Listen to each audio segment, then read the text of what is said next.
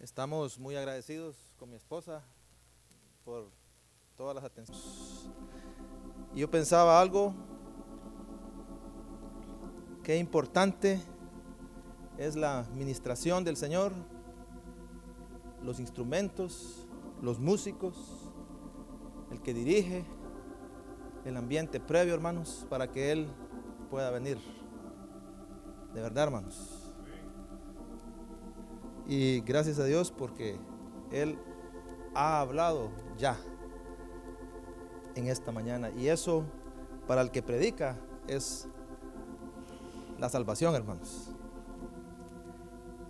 Y yo quiero dar con ustedes un mensaje. No sé si va a ser largo o corto. Porque recuerdo una vez un hermano, de hace tiempos, él era la primera vez que pasaba a predicar y él estaba bien animado y tenía un gran mensaje. Y él me dijo, tengo un gran mensaje. Y cuando pasó, literalmente no leyó ni una palabra de la escritura porque solo todo lo hizo como narrado, pero se le fue el tiempo, en cinco minutos ya él había terminado. Que el Señor nos dirija, hermanos. El tema de esta mañana es primeros o postreros. Veamos Mateo 20, del 1 al 16. Lo voy a leer mientras ustedes lo buscan. Mateo 20 dice, porque el reino de los cielos es semejante a un hombre, padre de familia, que salió por la mañana a contratar obreros para su viña. Y habiendo convenido con los obreros en un denario al día, los envió a su viña. Saliendo cerca de la hora tercera del día, vio a, otros que estaban en la plaza desocupados.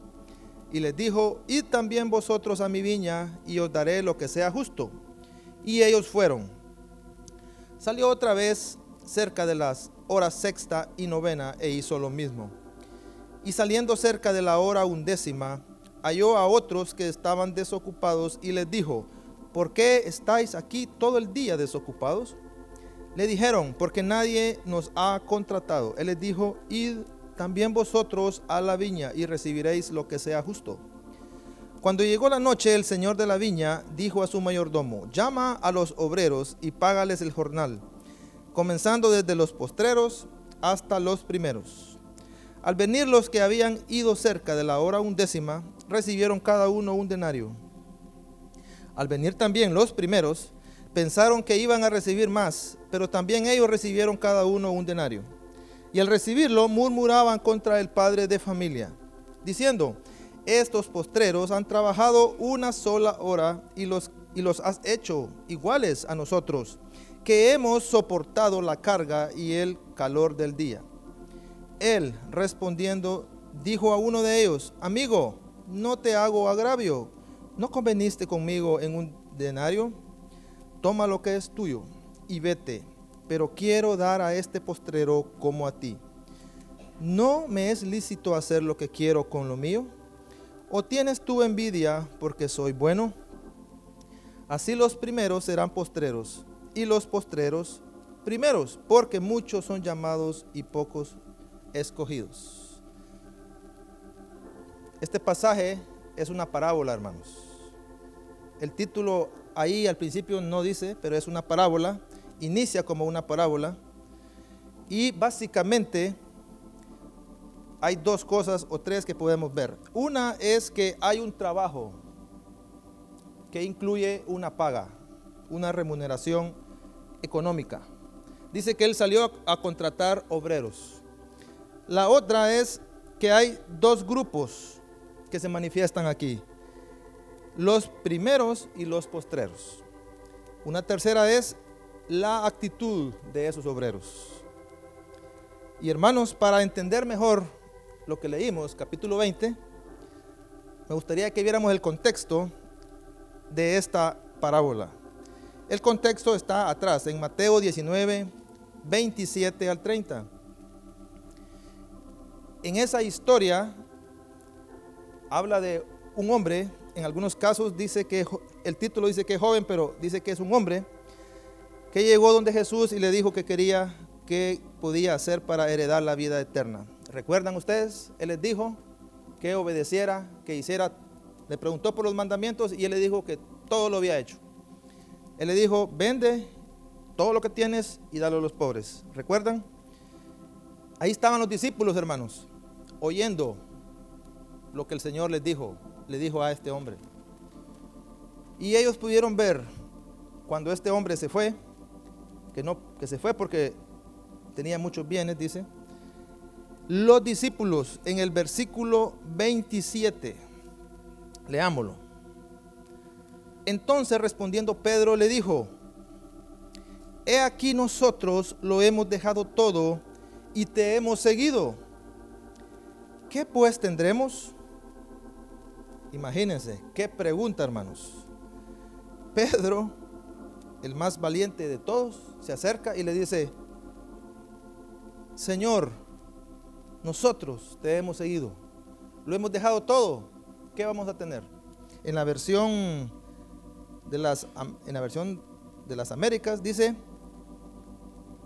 ¿qué premio nos vas, vamos a recibir? Y en la en, otra versión dice, ¿qué recibiremos? Pedro le dice, ¿qué vamos a recibir? Porque nosotros te hemos seguido.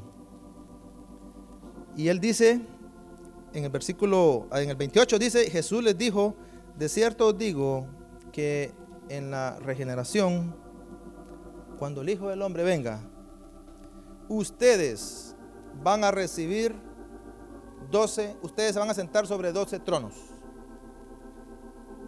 para juzgar las 12 tribus de Israel.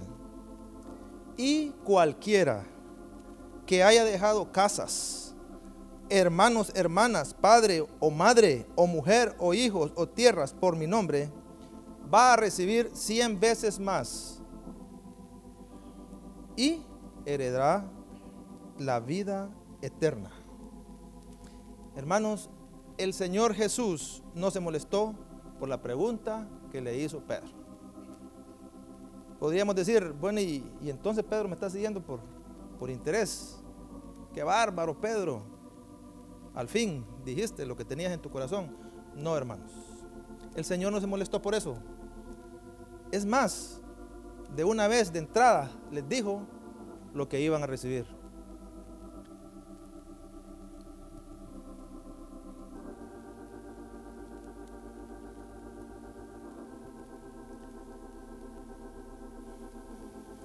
Y hermanos, qué bonito es que nos digan lo que vamos a recibir, ¿verdad?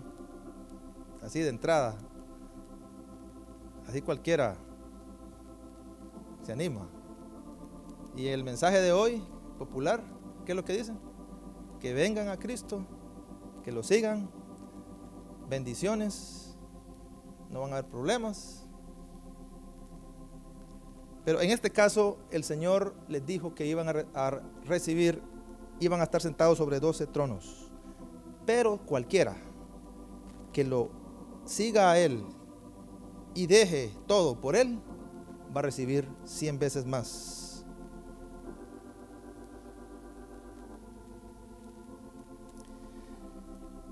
¿Qué podemos decir entonces? Al leer la parábola y al leer el contexto, Fíjense, el Señor nos presenta la idea de seguirlo a Él, dejarlo todo por amor a Él y recibir una herencia eterna. Y a través de esta escritura nos muestra la actitud que Él espera recibir de sus hijos. Una actitud de humildad. El versículo 30 dice, pero muchos primeros serán postreros y postreros primeros. Esa palabra pero es muy importante, hermanos. Al poco tiempo que tenemos de conocer al hermano Robert, él es muy enfático en esas cositas pequeñas.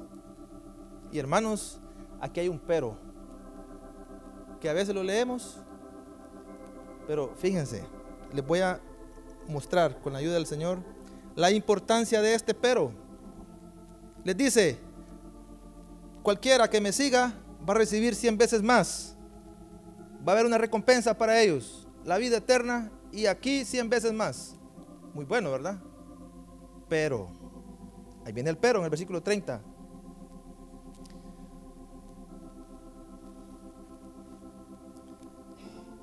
Esta palabra pero, versículo 30, y de ahí sigue capítulo 20, porque los capítulos los ponen los, los hombres, ¿verdad? Pero después del 30 sigue el 1. ¿Y qué dice, hermanos? Vamos a ver, ¿qué dice? Porque. Después de pero, porque. Veamos aquí en Génesis 2, del 15 al 17, ¿qué es lo que dice? Les voy a leer. Tomó pues Dios al hombre y lo puso en el huerto de Edén para que lo labrara y lo guardase. Y mandó Jehová Dios al hombre diciendo, de todo el árbol del huerto podrás comer. ¿Qué podemos ver ahí, hermanos? Dios toma al hombre, lo invita, lo, lo toma y le dice, vas a estar en el huerto. Los contrata, los pone en el huerto y les dice que van a trabajar ahí. ¿Cuál es la recompensa? De todo árbol van a comer. Esa es la recompensa, hermanos. Versículo 17. Más del árbol de la ciencia. Esa palabra más en la versión, nueva versión internacional, es pero. Entonces le está diciendo, ustedes los animo a que trabajen conmigo. Los voy a poner aquí en el huerto. Van a trabajar, me lo van a cuidar. Y van a recibir los frutos. ¿Está bien? Sí, dijo Adán. Pero, hay un pero ahí. Del árbol de la ciencia y el bien y el mal no podrán comer. Porque, ¿ya vieron? Pero, más espero, ¿verdad? Más, en el siguiente versículo, ahí está. Porque, la misma idea, hermanos. Ante tal bendición, ante tal verdad, hermanos, requiere de una advertencia. Y Él les dice, Él les dice que hay una herencia, que hay una bendición, van a recibir más, la vida eterna, ustedes van a estar sentados sobre 12 tronos, pero los primeros van a ser postreros. Ahí hay una clave para poder lograrlo. Y vamos a verlo. Rapidito vamos a ver qué es ser un primero y qué es ser un postrero. En Mateo 20, del 26 al 30, vamos a buscarlo. Mateo 20, ahí adelantito, es el mismo hilo. Dice, más entre los perdón, más entre vosotros no será así, sino que el que quiera hacerse grande entre vosotros será vuestro servidor. Y el que quiera ser el primero entre vosotros será vuestro siervo. El primero quiere decir mayor, alguien grande,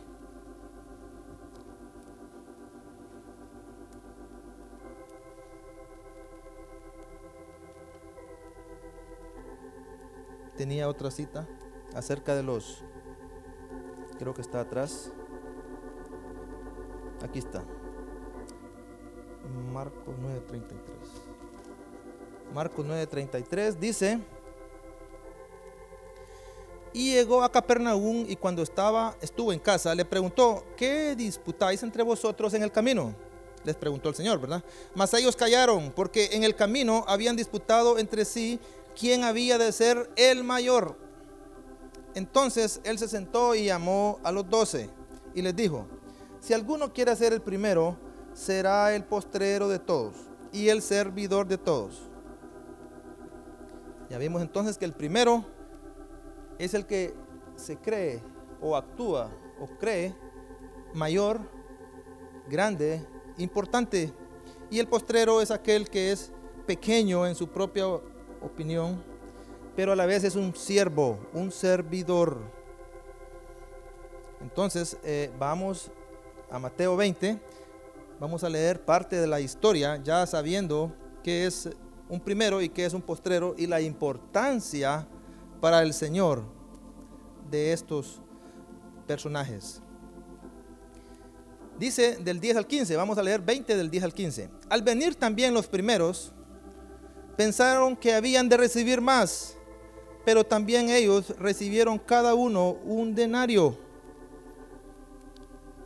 Hermanos, si podemos un poquito con ayuda de nuestra imaginación, imaginarnos la escena, hermanos. Vinieron los primeros y como habían visto que los postreros ya habían recibido un denario, ellos pensaron que habían de recibir más. ¿Recuerdan? Un primero es aquel que quiere más, se cree más y dice yo merezco más. Y cuando vieron esto, imaginémonos. Me imagino que, porque son varios, ahí la Biblia dice que son varios.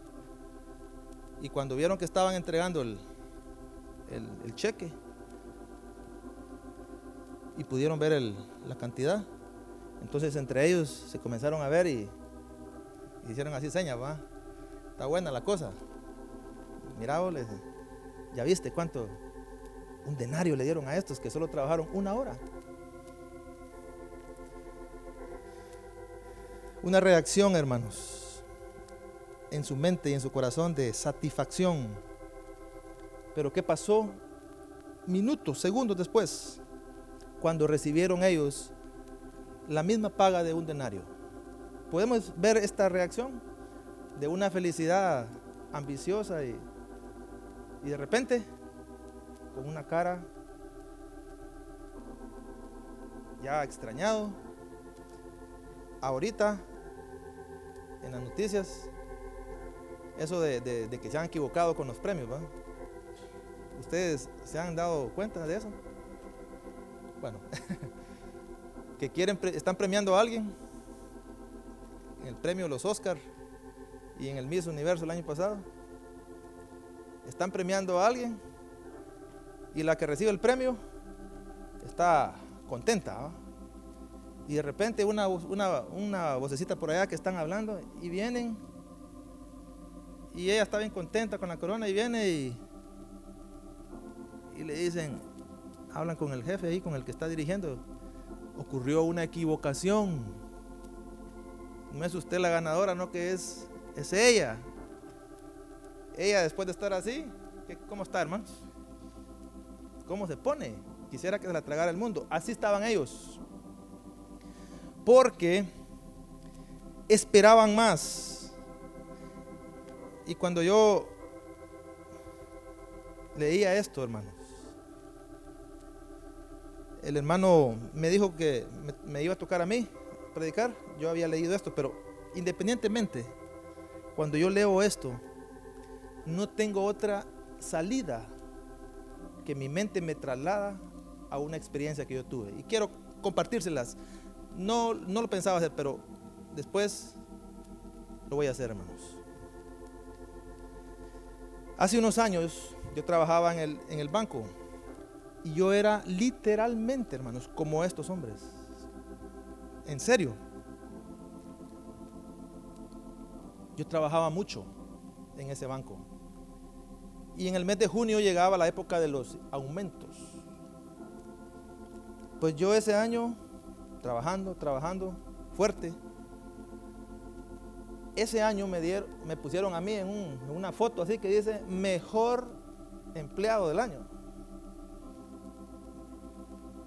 Entonces yo dije, todo lo que yo hago, y todavía ya estoy seleccionado al mejor empleado. Entonces, cuando venga el aumento es de cajón que me van a dar buen aumento. Pues estaba bien eh, como desesperado que ya quería ver eso. Llegó la noche, creo que fue un día lunes. Nos quedamos después del, del trabajo. Y hacían una pequeña ceremonia y que el banco es buen empleado y que quiere. Entonces cada quien pasaba a tener sus... Todo el mundo estaba feliz, yo estaba feliz cuando recibí el cheque también estaba feliz. El problema fue cuando ya después, bueno, nos vemos. Cuando cada quien sacaba el, el cheque y miraba la cantidad, ya el nuevo sueldo y todo, yo estaba feliz, hermanos. Y de repente me comencé a quedar y después a molestarme, a murmurar como estos hombres. Y fue tanto, hermanos, que esa noche no dormí. Y dije, mañana voy a renunciar. ¿Qué creen ustedes? No renuncié, hermanos, es puro.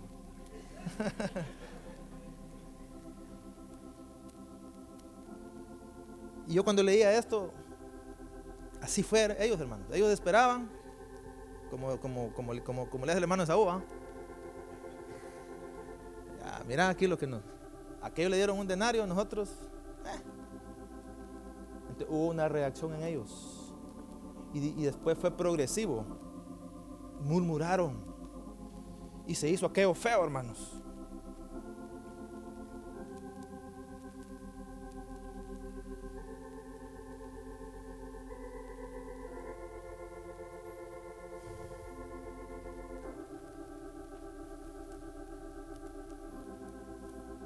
Saben qué es lo que le dijeron al Señor? Ellos, los hombres.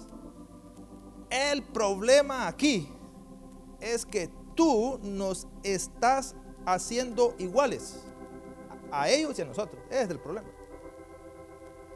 Porque al pagarle un denario a ellos, te estás atreviendo a hacernos iguales. Y nosotros nunca vamos a ser iguales a ellos. Así le dijeron al Señor, hermanos. Qué orgullo, hermanos. En el caso mío, tuve la bendición. El día jueves, yo fui a la iglesia. Estamos hablando de hace unos 12, 13 años. Ya estaba hermano Tobías. Y él predicó, imagínense, predicó sobre los que quieren ganar más, dijo. Los que quieren ganar más tienen problema de autoestima.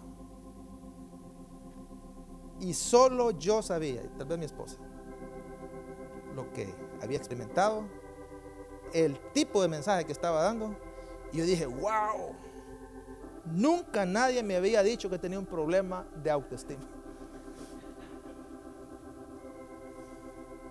Qué barbaridad. Entonces, acepté el mensaje, hermanos. De verdad.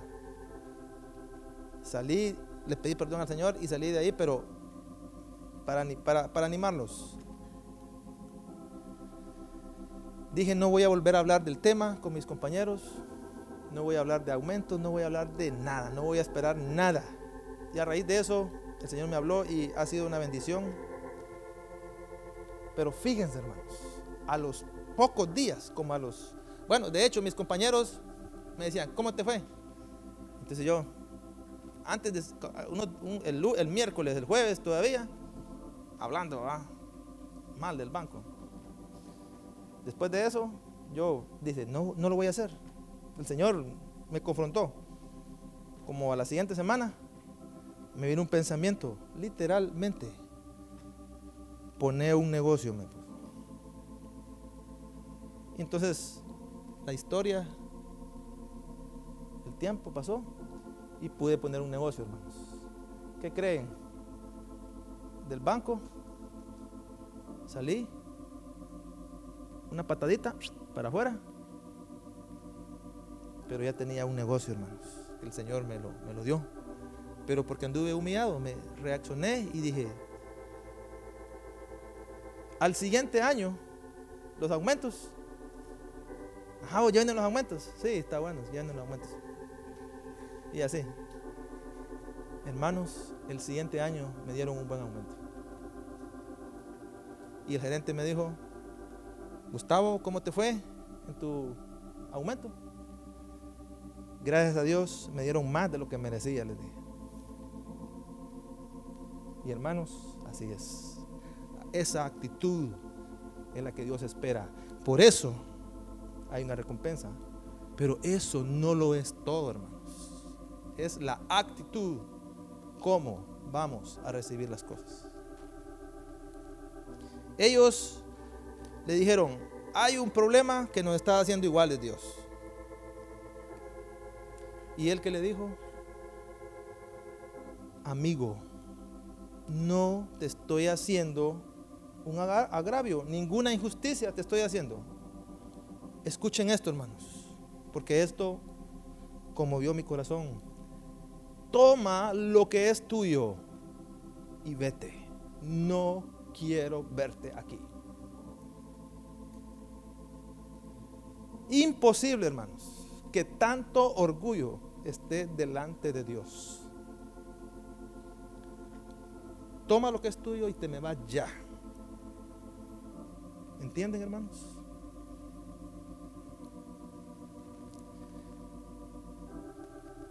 Amigo, él le dice amigo a este hombre. Qué humildad, hermanos.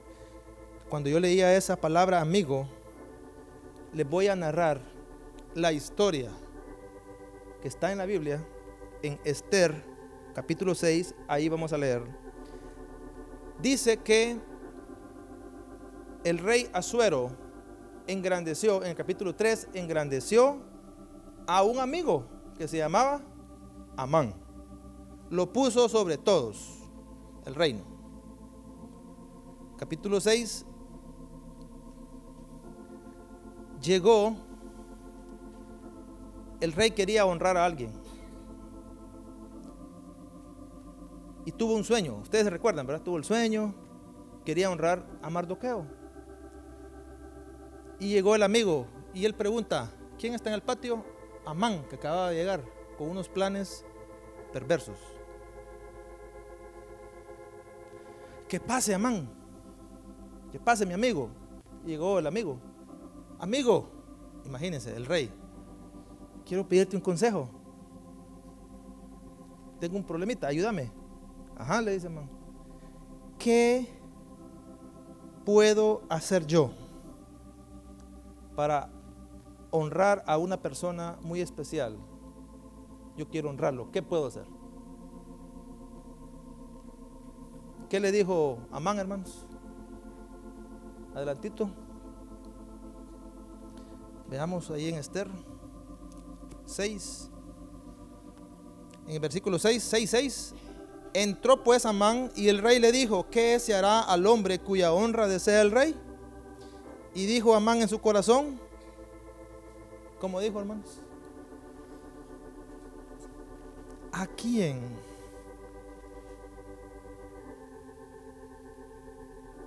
deseará el rey honrar más que a mí?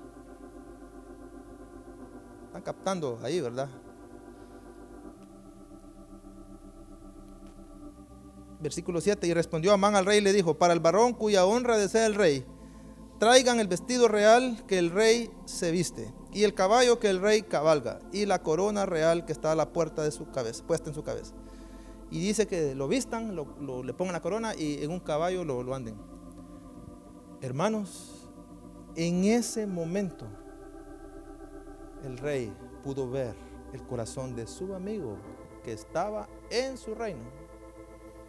¿Cuál era la actitud de este hombre, hermanos?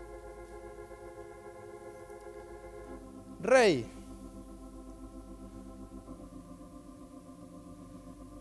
La, el vestido y el caballo y tu corona es lo que me interesa de ti, rey.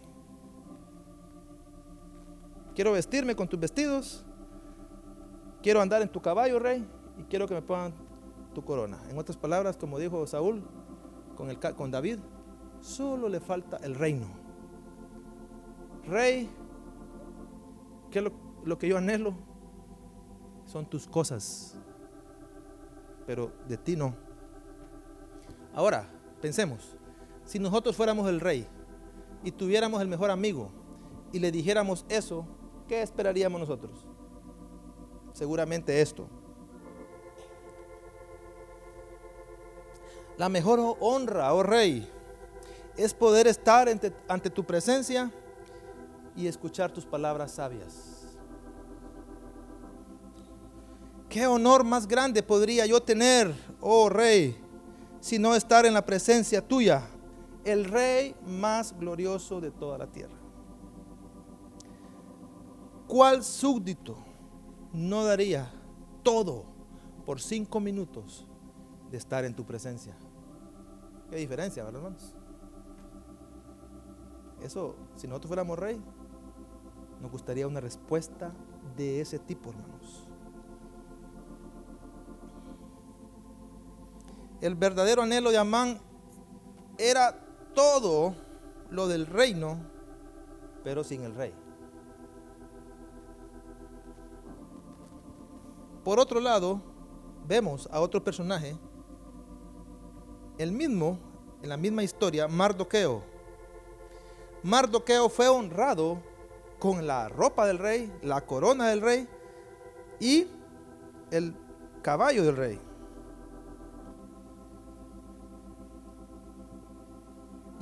Y, veamos a este hombre después de que fue honrado. Todo el mundo se dio cuenta. Esto es lo impresionante, hermanos. ¿Para dónde se fue Mardoqueo después de que fue honrado? Versículo 12. ¿Para dónde corrió Mardoqueo, hermanos? Para la puerta real. O sea, Mardoqueo estaba allí. Fue honrado y después él regresó allí, hermanos. Me imagino que Mardoqueo, dentro de él, haber dicho, ah, qué cosas, rey, las que se te ocurren, estarme honrando a mí.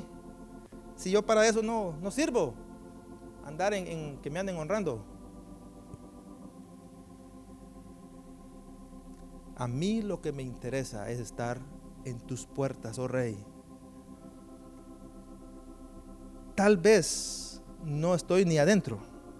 Fíjense, no estoy ni en los atrios, ni en la pura presencia tuya, oh rey con solo estar a tus puertas para oír algo de ti. Qué corazón, hermanos. ¿Qué es lo que decía David? Estar cerca de tus altares, oh Jehová. Y Proverbios 8:34 dice, bienaventurado el hombre que me escucha velando a mis puertas cada día, aguardando a los postes de mis puertas. Porque el que me halle hallará la vida y alcanzará el favor de Jehová. Este hombre comenzó cerca en la puerta. Veamos dónde terminó este hombre, hermanos. Esther 10.3, si lo podemos buscar.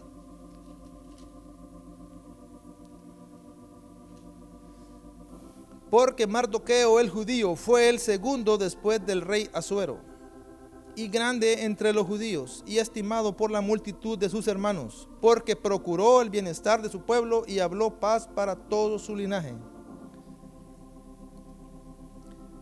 En la versión Dios habla hoy, dice, el judío Mardoqueo ocupaba el primer lugar después del rey.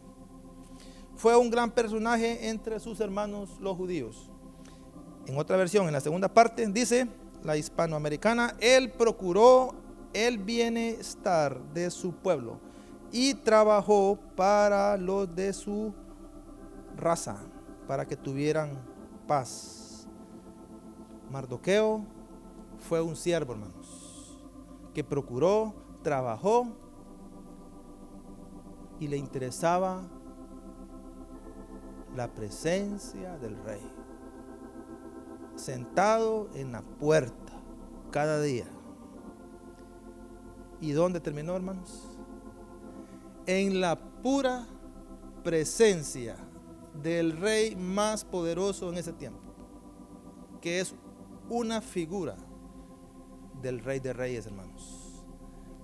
Comenzar en la puerta, acercándonos cuando entramos en la iglesia, cuando tomamos la Biblia, la actitud de quiero oír, aunque sea algo del Señor. Esa actitud al final nos va a llevar a estar delante de nuestro Dios. Recuerdan que toqué el tema nada más de amigo. Les voy a contar otro amigo. Juan 3, 23 al 30. Juan el Bautista. Juan 23, perdón, Juan 3 del 23 al 30.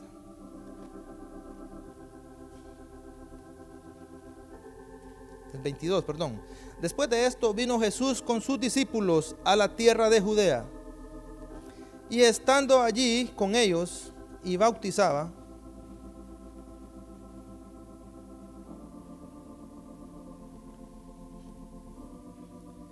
Después de esto vino Jesús con sus discípulos a la tierra de Judea y estuvo allí con ellos y bautizaba. Juan el Bautista también en Enón, junto a Salín, porque había allí muchas aguas y venían y eran bautizados. Porque Juan no había sido aún encarcelado. Entonces hubo discusión entre los discípulos de Juan y los judíos acerca de la purificación.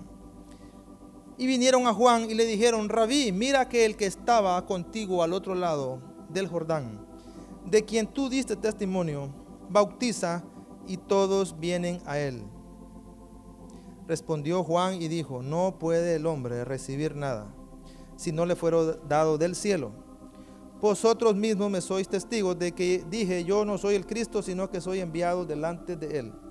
El que tiene la esposa es el esposo, más el amigo del esposo que está a su lado le oye y se goza grandemente de la voz del esposo.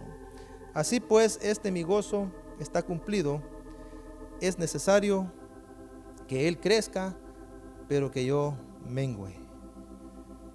Hermanos, para entender mejor esto, ubiquémonos siempre en los dos grupos, los que son primeros, los que son postreros. Dice que Juan estaba bautizando, llegaron sus discípulos y le dijeron, Rabí, Rabí, ¿ya te diste cuenta? Pues él, ajá, ¿qué pasó? Aquel que vino después de ti está haciendo, está bautizando, está haciendo lo mismo que tú, Juan.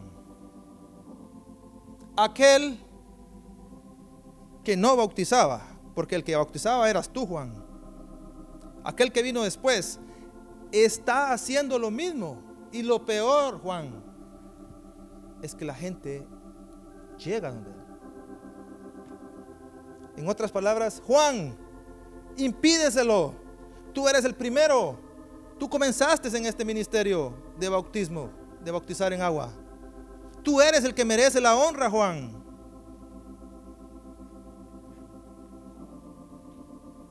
Veamos lo que este hombre le dice. Versículo 27. Podemos decir entonces que estos hombres, los mismos discípulos de Juan, están haciendo el papel de primeros. Y veamos el papel del postrero, que es Juan. Versículo 27. Nadie recibe algo si no es dado del cielo. Yo les dije a ustedes, versículo 28, yo no soy el Cristo, soy únicamente un enviado, un trabajador.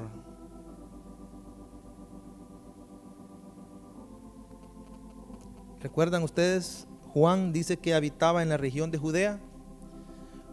Judea quiere decir reconociendo a Dios.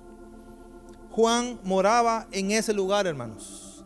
Y Juan, a Juan como vivía ahí, era parte de su vida reconocer que no recibió nada si no fue de parte de Dios. Reconocer que no era el Cristo. Versículo 29. El amigo se goza del esposo. El 29, el que tiene la esposa es el esposo, mas el amigo del esposo que está a su lado y le oye se goza grandemente de la voz del esposo. Así pues, este gozo está cumplido. Hermanos, yo fui alguien contratado, fui enviado. Yo ya hice lo que tenía que hacer. Y ya mi gozo está cumplido, ya recibí lo que lo que me prometieron. Ajá, Juan, y entonces, ¿dónde está lo que te habían prometido? ¿Cuál creen, hermanos? ¿A qué se refería Juan con decir, mi gozo está cumplido? Mi gozo, mi paga, mi satisfacción es esta, poder estar a la par del esposo, poderlo oír y gozarme con mi amigo. Ese es mi paga y ya lo he recibido.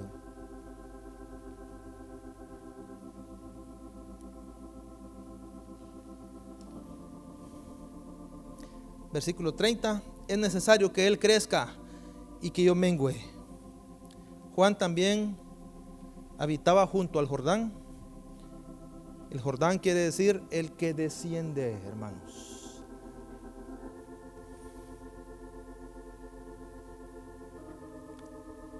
y el coro que cantábamos, que muera yo, más vive tú.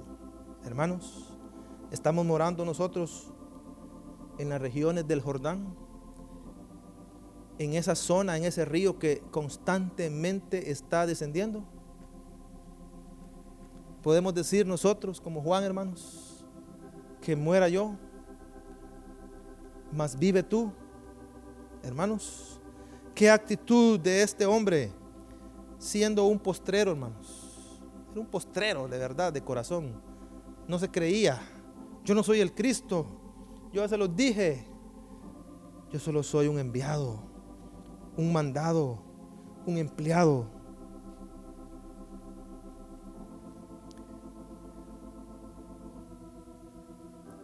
Ya para terminar, hermanos. ¿Qué podemos decir entonces de los discípulos? Cuando le dijeron, ¿y nosotros qué recompensa tendremos? Él les dijo, ustedes van a estar sobre doce tronos. ¿Recuerdan? Veamos en Apocalipsis 4, del, del 2 en adelante.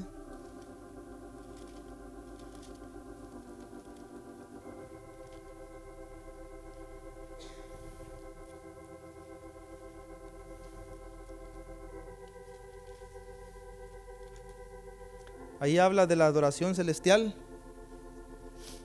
El versículo 2 dice, y al instante yo estaba en el Espíritu y he aquí un trono establecido en el cielo y en el trono uno sentado.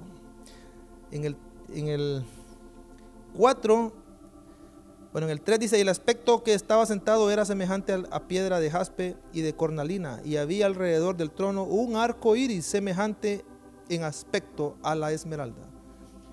Y alrededor del trono había 24 tronos. Y vi sentados en los tronos a 24 ancianos vestidos de ropas blancas, con coronas de oro en sus cabezas. Y del trono salían relámpagos y truenos y voces. Y delante del trono ardían siete lámparas. Versículo 6. Y delante del trono había como un mar de vidrio. Versículo 7. El primer ser viviente era semejante a un león. Versículo 8. Eh, vamos a leer el versículo el 9. Y siempre que aquellos seres vivientes dan gloria y honra y acción de gracias al que está sentado en el trono, al que vive por los siglos de los siglos, los 24 ancianos se postran delante del que está sentado en el trono y adoran al que vive por los siglos de los siglos. Y echan sus coronas delante del trono diciendo, Señor, digno eres de recibir la gloria y la honra y el poder porque tú creaste todas las cosas y por tu voluntad existen y fueron creadas. Hermanos, aquí están los doce apóstoles. Doce apóstoles y los doce patriarcas, hijos de Jacob, las doce tribus de Israel, doce del Nuevo Testamento y doce del Antiguo Testamento, 24 ancianos. Hermanos, aquí están ellos. Aquí están ellos y, recibiendo lo que les prometieron, hermanos. Qué bonito, ¿verdad? Lo que el Señor les prometió. Pero ¿qué hacen ellos, hermanos? ¿Están contentos con lo que recibieron? Dice que ellos se quitan las coronas y las ponen a los pies. Hermanos, en ese lugar, las coronas, los premios, ellos no le, no le importan, hermanos. Ellos están ahí agradecidos por estar delante de Dios. Y su recompensa se la ponen y le dicen, Señor, esta recompensa no es nada. Esta corona de oro no es nada comparable a estar delante de ti día y noche ministrándote. Qué bendición, hermanos. El Señor nos va a bendecir, nos va a dar el premio de seguirlo. Pero antes de un premio, Él quiere una actitud de amor por Él, hermanos.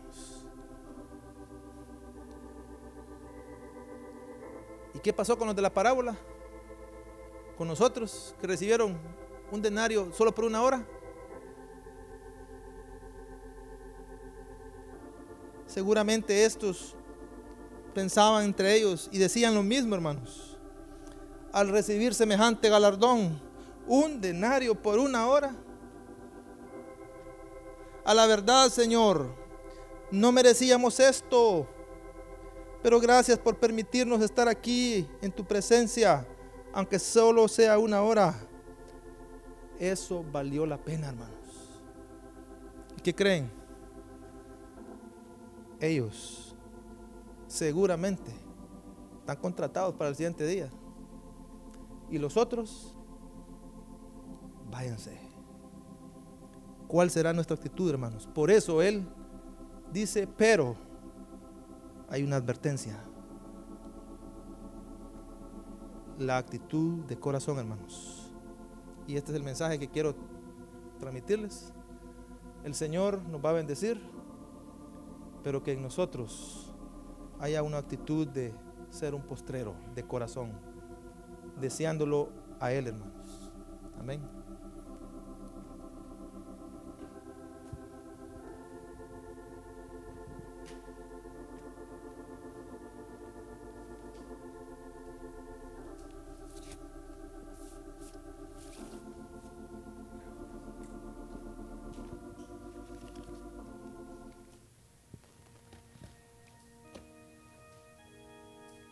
Silencio. Así es, hermanos. Como seres humanos, todos queremos honra. ¿Ah que sí? Y sí, en medio de nosotros habrán unos postreros que serán primeros. Pero también el riesgo es que muchos primeros no arrebatarán el reino. Serán dichos, váyanse. Yo no quiero eso más para ninguno de ustedes ni para mi vida. Pero ¿cuál es tu actitud hoy? ¿Cuál es mi actitud? Desde el principio del servicio. El hermano Carlos dio la clave. Fuego de Dios, hermanos. y el humíate para andar delante de Dios.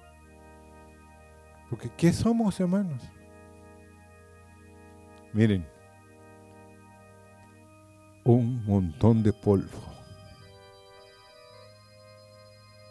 Pero Dios sopló como en Adán y nos hizo hijos. Y está esperándonos el trono. Pero ¿cuál va a ser la actitud? Pongámonos de pie. Señor, mi hijo, mi hija,